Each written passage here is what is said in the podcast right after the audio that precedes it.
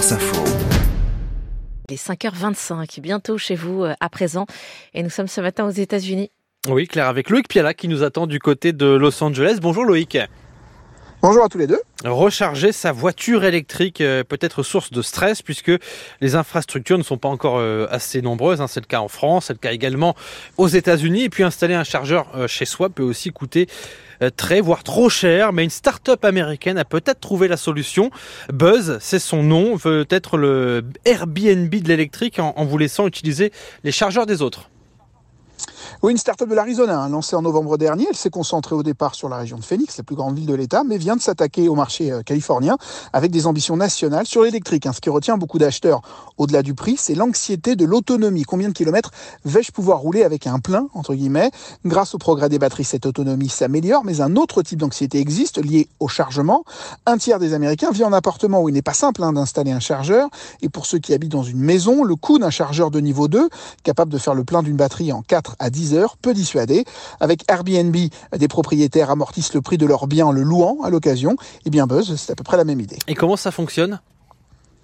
Un peu comme Airbnb, justement, vous enregistrez votre chargeur sur le site en indiquant votre adresse et euh, les heures disponibles. Hein. Certains n'ont pas forcément envie qu'un étranger euh, charge sa voiture sur leur allée en pleine nuit.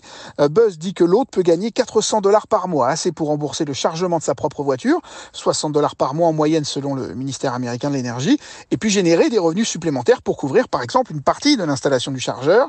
L'application détermine la consommation électrique de ses utilisateurs et rembourse l'autre. Buzz gagne de l'argent en faisant payer à l'utilisateur un prix au kilowatt supérieur à celui de la compagnie d'électricité, mais qui reste inférieur à celui des chargeurs qu'on trouve sur les parkings des supermarchés, par exemple. Mais dans un supermarché où on trouve une borne, la personne qui charge sa voiture a de quoi s'occuper. Dans un quartier résidentiel, ça semble un peu moins vrai. C'est l'une des limites euh, du système, et on peut aussi trouver un chargeur dans son quartier et rentrer à pied chez soi pendant que sa voiture fait le plein. Il faut de toute façon trouver des solutions hein, pour convaincre les consommateurs. Les États-Unis veulent passer de 3 millions de véhicules électriques à au moins 30 millions d'ici 10 ans.